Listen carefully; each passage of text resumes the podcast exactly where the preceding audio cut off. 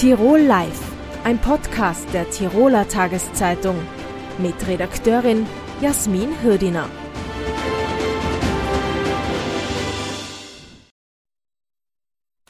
Morgen startet das 25. Geoforum Umhausen. Experten debattieren zwei Tage lang über die Bergwelt, Natureinflüsse und die Klimakrise. Und der Cheforganisator ist der ehemalige Landesgeologe Gunther Heißel und nun zu Gast im Studio bei Tirol Live. Herzlich willkommen. Danke vielmals für die Einladung. Grüß Gott. Freue mich sehr, hier zu sein. Herr Heißel, was ist denn nun bei diesem Geoforum geboten? Ja, das Geoforum ist also eine, eine interdisziplinäre Veranstaltung. Das heißt, äh, Sachverständige, Experten aus den verschiedensten Fachkreisen äh, tragen hier vor oder hören zu. Äh, Im Zentrum steht natürlich der Alpenraum, geologisch, klimatologisch und äh, in anderen Aspekten. Aber alle Aspekte haben eines gemeinsam. Es geht um den sicheren Lebensraum in den Alpen unter dem Eindruck der sich ändernden Witterungsverhältnisse und Klimaverhältnisse. Und das ist auch ein gutes Stichwort. Jetzt hat es am Montag in Kals am Glödis schon wieder einen Felssturz gegeben. Uns allen ist noch gut der ähm, Felssturz am äh, Fluchthorn in Erinnerung. Ja. Ähm, bröckeln uns denn die Berge davon? Äh, das glaube ich jetzt nicht, äh, weil es gibt so viele Berge, die zum Teil jedenfalls sehr stabil sind. Denken Sie nur an die Martinswand, die ist sehr steil und trotzdem fällt hier kaum einmal was runter. Aber natürlich ist es so, dass äh, die Berge äh, auch unter diesen äh, Umständen sich äh, ändern. Die Witterungsumstände, die klimatologischen Umstände und da kommt, kommt es natürlich dann auch zu größeren Ereignissen, das ist vor allem bei gewissen Gesteinen äh, sehr leichter möglich, äh, andere Gesteine weniger. Fluchthorn oder auch eben in Osttirol unten sind die Gesteine eher äh, dafür geeignet, auch äh, im Gipfelbereich zum Beispiel auseinanderzubrechen. Welche Gesteinsarten betrifft das? Na, das betrifft vor allem äh, äh, Gesteine, die Gneise und äh, schiefrig sind. Schiefergneise zum Beispiel, also vor allem im Silvretta-Gebiet, in den Ötztaler Alpen, Stubaier Alpen, auch teilweise eben in Osttirol. Äh, und andere Gesteine wie zum Beispiel Wildschenauer Schiefer in der Wildschenau oder Landecker und Innsbrucker Quarzfilit, sagt der Name auch, wo das ist, die äh, können auch äh, abstürzen oder auch vielfach zergleiten. Das ist ein anderer Prozess, der aber auch äh, durchaus problematisch sein kann. Jetzt haben Sie vorhin schon angesprochen, unter diesen klimatologischen Einflüssen. Heißt das jetzt, diese Probleme, die da entstehen, sind durch die Klimakrise, durch den Klimawandel auch ein Stück weit hausgemacht? Oder wäre das sowieso passiert? Äh, ich glaube, hausgemacht sind äh, manche Probleme durch den Menschen, wobei ich jetzt nicht auf die CO2 Problematik hinweisen möchte, sondern generell, dass wir hier irgendwas falsch machen, indem wir von mir aus äh, irgendwo hinbauen, wo man nicht hinbauen sollte oder dergleichen. Äh, was jetzt Wetter, Witterung und Klima betrifft, muss man natürlich schon sagen, dass es solche Ereignisse auch immer schon gegeben hat. Die Frage ist eigentlich jetzt eher noch nur die, findet es jetzt häufiger statt als früher? Und auch diese Frage kann man nicht eindeutig beantworten. Äh, ich habe also in den 30 Jahren meiner landesgeologischen Tätigkeit einige Jahre erlebt, wo das äh, massiert war, zum Beispiel 1999 mit einer ganzen Reihe von schweren Ereignissen. Und ich habe auch Jahre erlebt, wo fast gar nichts war. Und äh, man muss eines bedenken, früher hat man nicht so Buch geführt, über diese Ereignisse in früheren Jahren und man hat auch nicht so viel berichtet. Das ist jetzt für sich natürlich nicht schlecht, wenn man berichtet, sondern sogar gut, weil die Leute ja sensibilisiert werden. Aber es fällt also dadurch mehr auf. es ist aber trotzdem nicht auszuschließen und vielleicht auch wahrscheinlich, dass äh, die Ereignisse auch mehr werden. Aber ganz so eindeutig ist das für mich derzeit, ehrlich gesagt, aus diesen Gründen, die ich Ihnen genannt habe, nicht. Wie kann man sich das vorstellen? Nun weiß man, es gibt heißere Sommer, es gibt Hitzeperioden, Trockenperioden, auf der anderen Seite wieder häufiger Extremereignisse, wo es massive Regenfälle gibt. Inwiefern, inwiefern wirkt sich denn das auf diese Stabilität der Berge aus? Na, das wirkt sich natürlich schon aus. Nicht? Die äh, Gesteine wie diese genannten Schiefergesteine sind von vornherein sehr wasserempfindlich. Äh, die haben sehr glatte Schicht- und Schieferungsflächen. Und wenn da Wasser dazukommt, dann wird diese, äh, diese noch vorhandene Rauigkeit noch einmal vermindert und dadurch kann es zu Rutschungen oder auch zu Abstürzen kommen. Andere Gesteine, wie diese gneisigen und äh, schiefergneisigen Gesteine, äh, die sind sehr stark geklüftet und in diese Kluftflächen dringt Wasser ein. Und äh, Wasser vermindert eben die Reibung und äh, wenn es friert, dann ändert sich ja überhaupt der Zustand. Dann gibt es dieses Eis da drinnen, das äh, vielleicht schon ein paar hundert oder tausend Jahre alt ist. Und äh, äh das, das taut jetzt zunehmend auf und war bisher Kit. Wenn Sie zum Beispiel im Kühlschrank äh, den Kühlschrank im Tiefkühlfach nicht zumachen richtig, dann verpackt es alles in Eis und Sie müssen es auftauen, damit Sie ein Einzelstück herausnehmen können. Genau das passiert in der Natur auch. Und wenn der Permafrost sozusagen abschmilzt, dann kann es natürlich sein und ist auch so, dass es kleinere und größere bis große Sturzereignisse geben kann und auch gibt. Jetzt haben wir auf der einen Seite diese Klimaeinflüsse, auf der anderen Seite, Sie haben es angesprochen, es wird gebaut, wo vielleicht nicht gebaut werden sollte. Was bedeutet das denn jetzt im Umkehrschluss für das Freizeitverhalten auf den Bergen? Wird es künftig gefährlicher, in Tirols Bergen unterwegs zu sein? Und sollte man sich dann besser überlegen, wo man hingeht und wo man Wanderwege baut? Also das ist mit Sicherheit so, dass man manche Wanderwege besser verlegt. Man muss ja nicht deshalb das Wandern aufhören.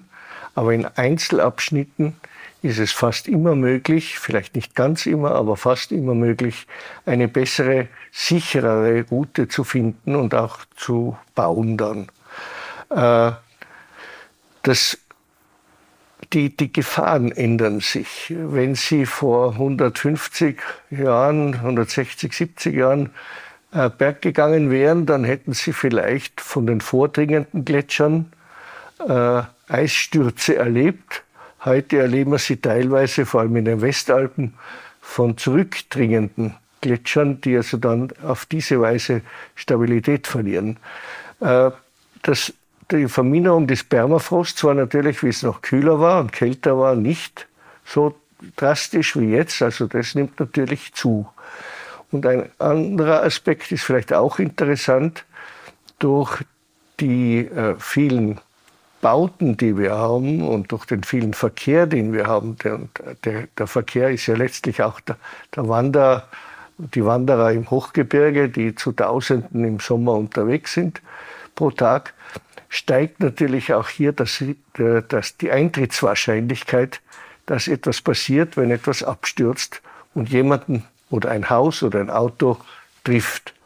Und das Zweite ist, dass natürlich ein Unterschied besteht zwischen äh, einem Ort in Tirol zum Beispiel in den 50er Jahren des letzten Jahrhunderts und jetzt. Der, damals waren die Orte klein, wenig Häuser. Heute sind, werden sie immer größer. Die Häuser werden immer aufwendiger, größer auch. Äh, die, die Anzahl der Autos vor dem Haus steigt auch. Das heißt, äh, die, die Werte, die zerstört werden können, werden immer mehr. Also äh, wenn man jetzt sagt, ja, heuer war, waren so und so viele Millionen für, für die Versicherungen zu stemmen und voriges Jahr waren es weniger, äh, dann ist es nicht unbedingt noch ein Hinweis, dass heuer mehr passiert ist, aber es hat mehr zerstört, weil der, der Wohlstand natürlich das fördert. Genau, also jetzt haben wir auf der einen Seite eine höhere Wahrscheinlichkeit, dass etwas passiert, weil eben mehr Menschen auf dem Berg unterwegs sind und im Tal wohnen und auf der anderen Seite gleichzeitig passiert dann äh, relativ gesehen auch mehr. Genau. Jetzt gibt es noch das Thema der Fahrlässigkeit, nämlich wenn Menschen in der Bergwelt unterwegs sind und sich eben ähm, nicht sehr, äh, wie sagt man, also nicht, nicht äh, ähm, vorbildlich verhalten da ja. gab es jetzt einen Präzedenzfall in Salzburg. Mhm. Das betrifft jetzt zwar Lawinen, aber ist vielleicht ein ähnliches Thema. Da wurde ein Salzburger jetzt zu 200 Euro Geldstrafe äh, verurteilt, weil er im Winter eine Lawine losgetreten hat. Und zwar war das an einem Tag, an dem gab es eine sehr hohe Lawinenwarnstufe und er war im freien Gelände unterwegs. Und jetzt sagt man, der hat damit andere Menschen auch gefährdet. Mhm. Würden, Sie das, würden Sie dafür auch plädieren, dass es für riskantes Verhalten in den Bergen Strafen gibt und höhere Strafen gibt auch? Also ich kann dazu, ich bin ja kein Experte für Strafen, aber ich kann dazu natürlich meine persönliche Meinung sagen. Es ist sicherlich so, im Winter äh, gibt es diese Lawinenwarnberichte und die Einstufung in verschiedene Gefahrenstufen. Und eigentlich sollte man natürlich äh, äh, diese Botschaften, die ja nicht nur gut gemeint sind, sondern sehr notwendig sind, auch beachten und naja, vielleicht vorsichtiger vorgehen oder lieber gar nicht mehr hinausgehen in die freie Natur.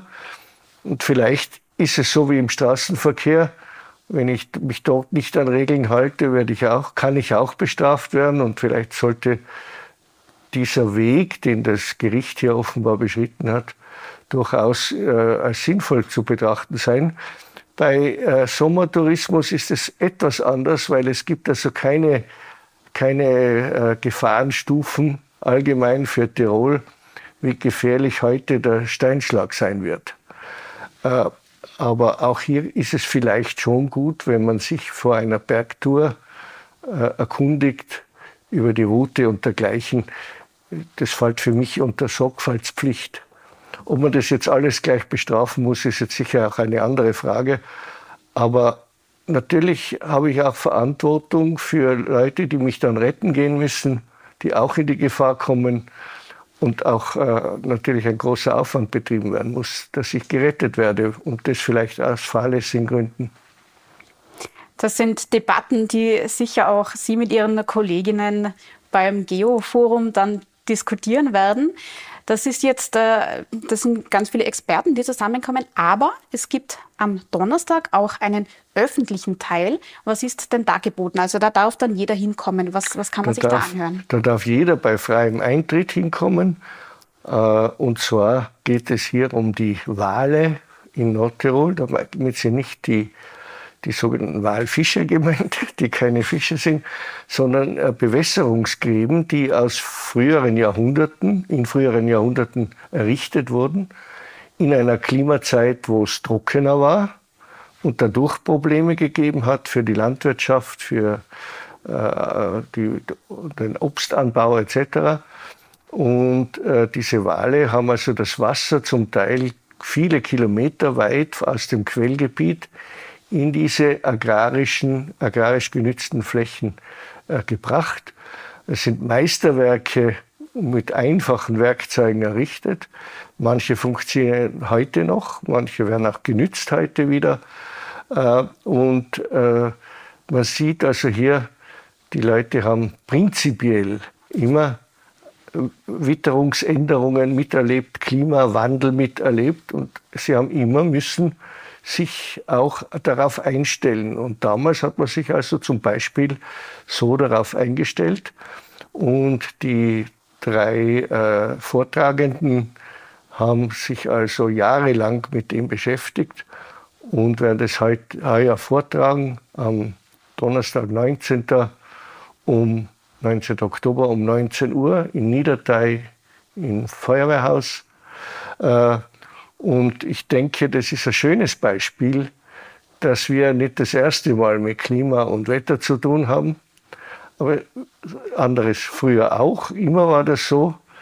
Äh, ich betone noch einmal, ich will jetzt hier nicht anstoßen, dass äh, Treibhausgase das Ganze fördern oder nicht fördern. Natürlich wird es so sein. Aber ich will nur sagen, wir müssen halt genauso agieren wie die Leute früher. Mit den besseren Mitteln, die wir haben, geht es ja eigentlich noch besser. Und auch das ist ein Ziel des Geoforums, aufzuzeigen, was alles zu tun ist. Und welche Anpassungsstrategien? Ganz genau, welche. Anpassungsstrategien. Mhm. Es gibt zum Beispiel einen Vortrag, der zeigt auf, dass es heute möglich ist, praktisch ohne, äh, also mit erneuerbaren Energien aus alten Deponien das Methan abzusaugen, abzuziehen und dann der Energienutzung zur Verfügung zu stellen. Und dieses doch sehr, sehr klimagefährliche äh, Methan also damit zu eliminieren und umzuwandeln in weniger gefährliches. Und eben Energie dabei auch zu gewinnen. Also man sieht schon, Geologie eine sehr große Bandbreite. Herr Heißel, ich sage mal vielen lieben Dank für die Einblicke und alles Gute für das Forum dann. Danke vielmals. Ist die Demokratie in Gefahr? Mein heutiger Gast warnte jedenfalls davor. Heide Schmidt, sie ist Juristin, ehemalige Spitzenpolitikerin, zuerst bei der FPÖ, später hat sie dann das Liberale Forum gegründet. Nunmehr ist sie Mitglied bei den NEOS und jetzt zu Gast im Studio. Herzlich willkommen. Dankeschön, danke für die Einladung. Frau Schmidt, zunächst gehen wir mal auf den aktuellen auf das aktuelle Tagesgeschehen ein. Heute ist ja ein historischer Tag.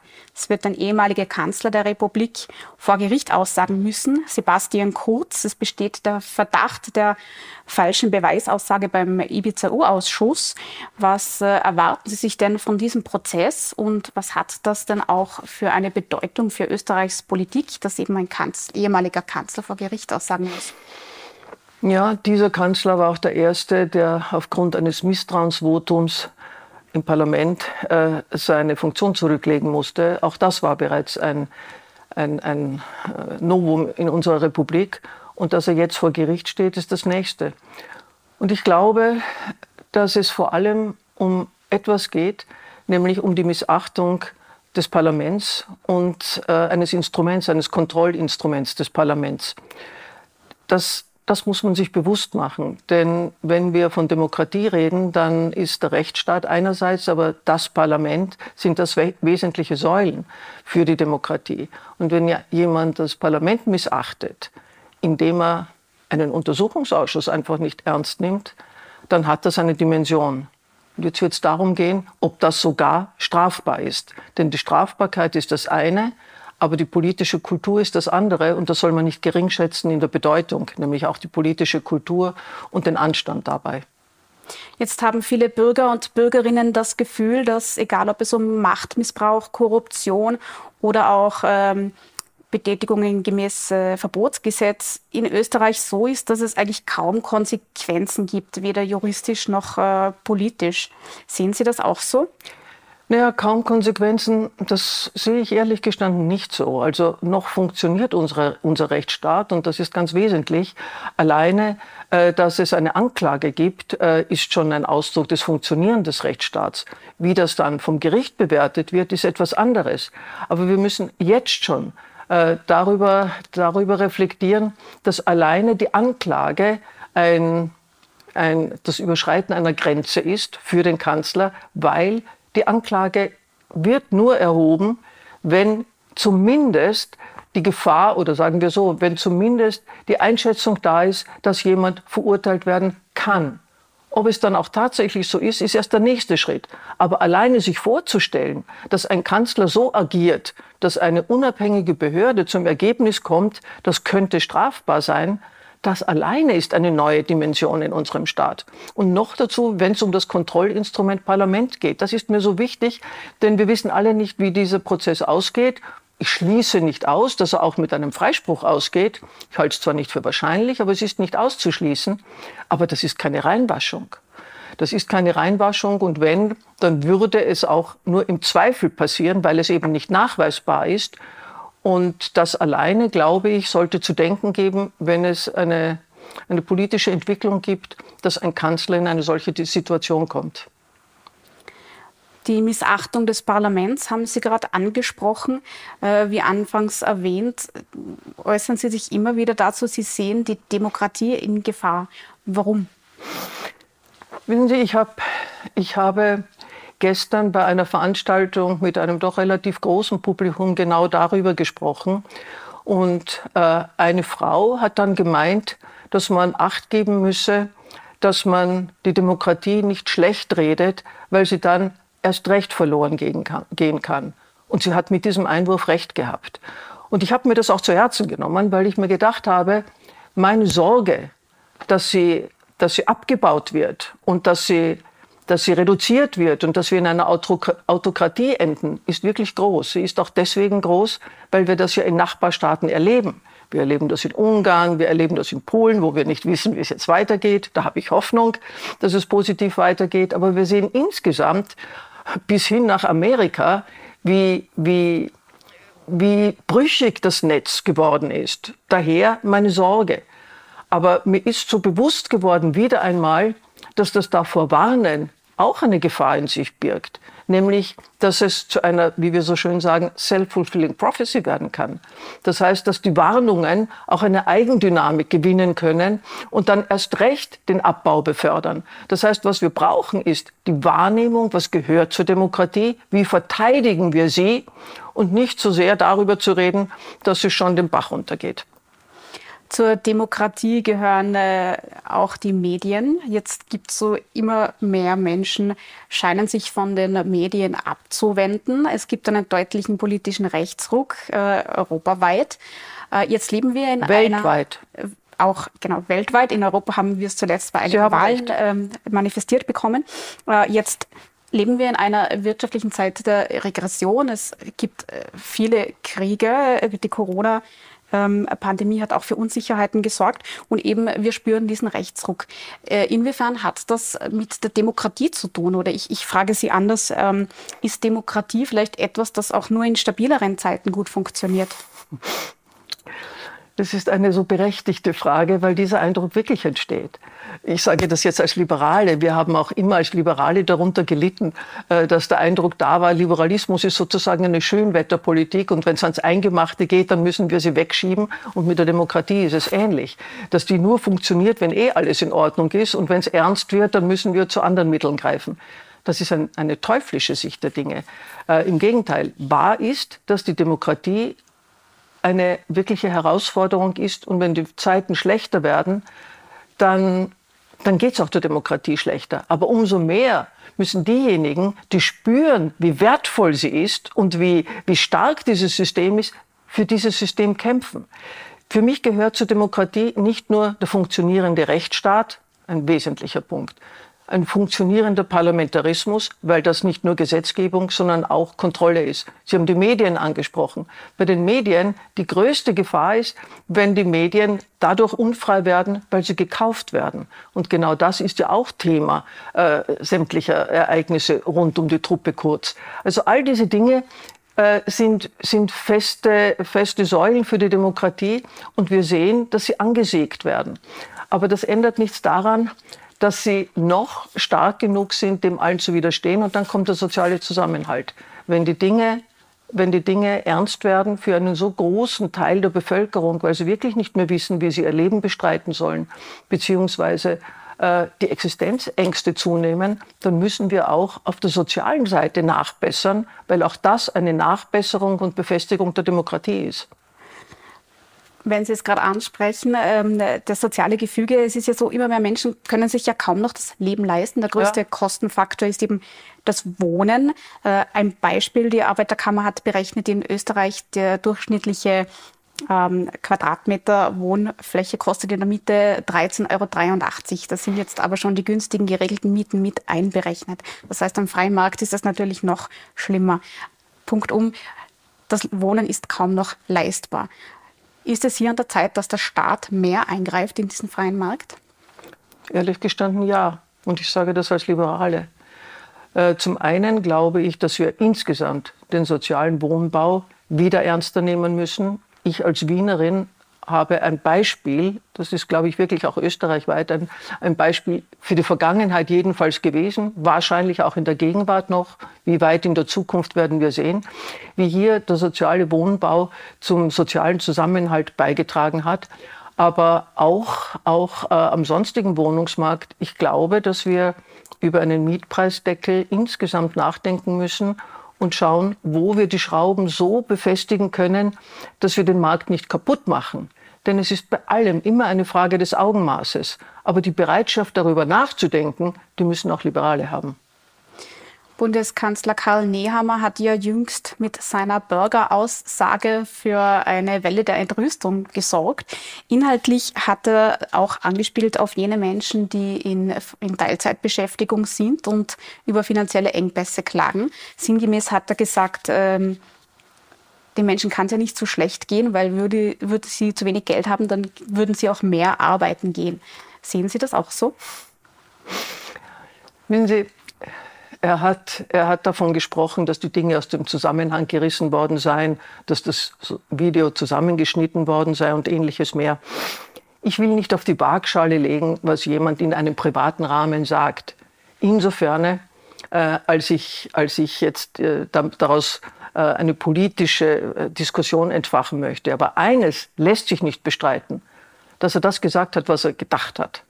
Und diese, dieses mangelnde, diese mangelnde soziale Empathie für Lebenssituationen von Menschen, denen es um einiges schlechter geht als seinem Umfeld, die halte ich, die halte ich für ein Defizit für einen Spitzenpolitiker und erst recht für einen Kanzler. Nicht seine Worte möchte ich auf die Waagschale legen, sondern welche Haltung da drinnen zum Ausdruck gekommen ist. Und die lässt sich nicht bestreiten, denn das, das zeigt sich ja auch in der sonstigen Politik, die die ÖVP unter, unter Kurz seinerzeit und jetzt unter Nehammer verfolgt. Und da fehlt mir einfach, da fehlt mir einfach die soziale Dimension. Man spürt diese Krise in der sich die Gesellschaft befindet, weil sie sich das Leben kaum noch leisten kann. Die spielt natürlich äh, den konservativen Parteien in die Karten, auch den rechten Parteien in der FPÖ. Zum Beispiel ist es so, für die kommende Nationalratswahl wird ihnen ja ein deutliches Plus vorausgesagt. Ähm, nun weiß man ja auch, äh, Sie haben im letzten TT-Interview gesagt, äh, Sie sehen eine Diskreditierung der Demokratie und eine Verächtlichmachung des Systems. Das war in Bezug auf das Sommergespräch mit Herbert Kickl. Was würden Sie denn von einer Regierungsbeteiligung äh, Herbert Kickels oder gar, äh, wenn Herbert Kickl Bundeskanzler werden würde, was, was würde das mit Österreich Ihrer Meinung nach machen? Nichts Gutes. Und das heißt nicht, dass alle Positionen der FPÖ von vornherein nicht in Ordnung sind. Erstens haben wir alle unterschiedliche Positionen, darum geht es mir gar nicht.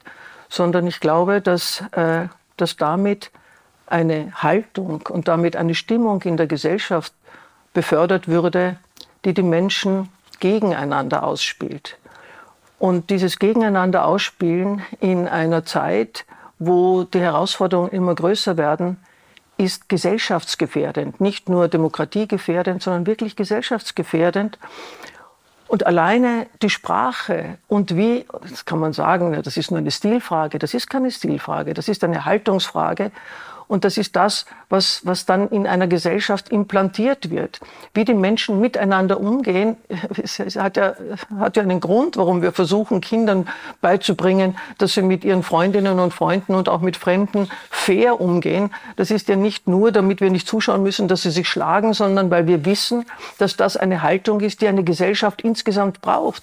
Und wenn dann eine Partei äh, ganze Gruppen diskriminiert und diskreditiert, wenn eine Partei mit jener Sprache, die die Menschen gegeneinander aufhetzt, ganze Gruppen äh, äh, einfach diskriminiert, dann führt das zu einer Gesellschaft, die in der wir nicht mehr sicher sein können. Schlicht wirklich nicht mehr sicher sein können, denn es richtet sich dann letztlich gegen alle. Wenn ich eine Gruppe diskriminiere, ist niemand gefeit, bei der nächsten Gruppe dabei zu sein. Und das fürchte ich, das ist, das gehört zum Stil und zur Programmatik der FPÖ dazu. Und deswegen hätte ich große Sorge, wenn diese Partei wieder in der Regierung ist. Übrigens, die Vergangenheit zeigt uns das ja auch. Mhm.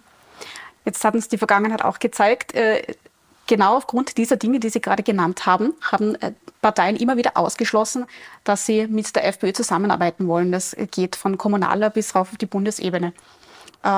Jetzt sind Sie aber eine Verfechterin der Demokratie. Ist es denn demokratiepolitisch nicht total ähm, irrsinnig, das von vornherein auszuschließen, noch vor, vor den Wahlergebnissen?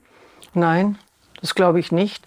Denn äh, das, das Zusammenarbeiten auf parlamentarischer Ebene, und da meine ich sowohl die Bundes- als auch die Landes- als auch die Gemeindeebene, das gehört dazu. Und das darf man nicht ausschließen, sondern da kommt es auf die jeweiligen Positionen an.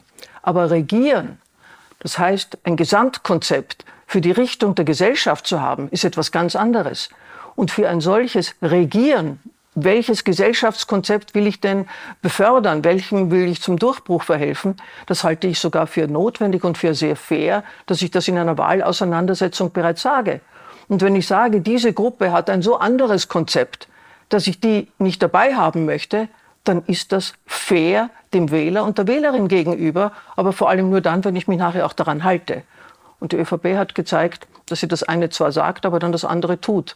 Und das schadet der Politik auch, weil es insgesamt der Glaubwürdigkeit schadet.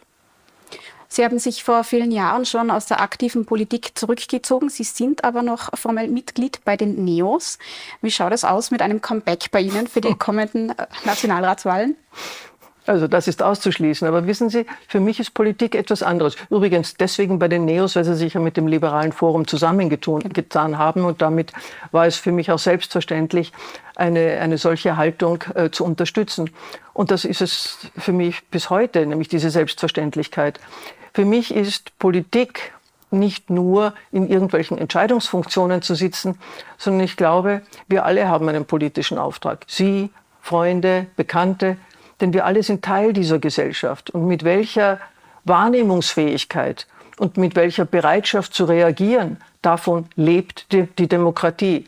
Und wenn ich bei einer Veranstaltung mit mehreren Menschen über Demokratie mich austausche, dann ist das auch Politik. Und wenn ich nur in meinem Freundeskreis mich darüber austausche und mit Zivilcourage irgendetwas auch gegenrede, dann ist das auch Politik. Denn das alles gestaltet unsere Gesellschaft. Also ich würde mir wünschen, dass mehr Menschen spüren, dass sie nicht nur Teil der Demokratie, sondern auch Teil der Politik sind.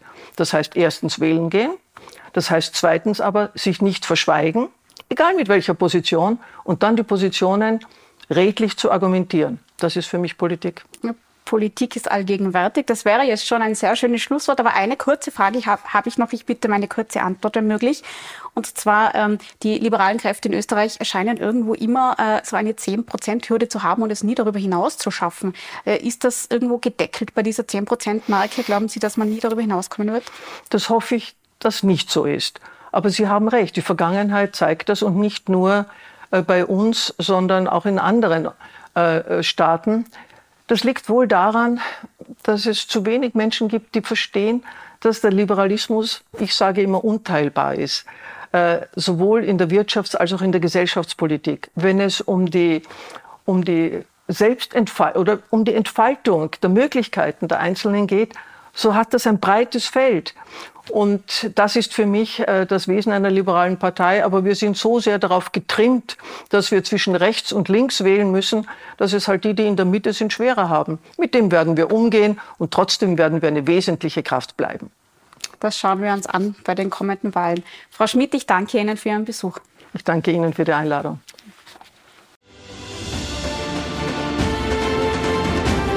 Tirol Live, ein Podcast der Tiroler Tageszeitung. Das Video dazu sehen Sie auf tt.com.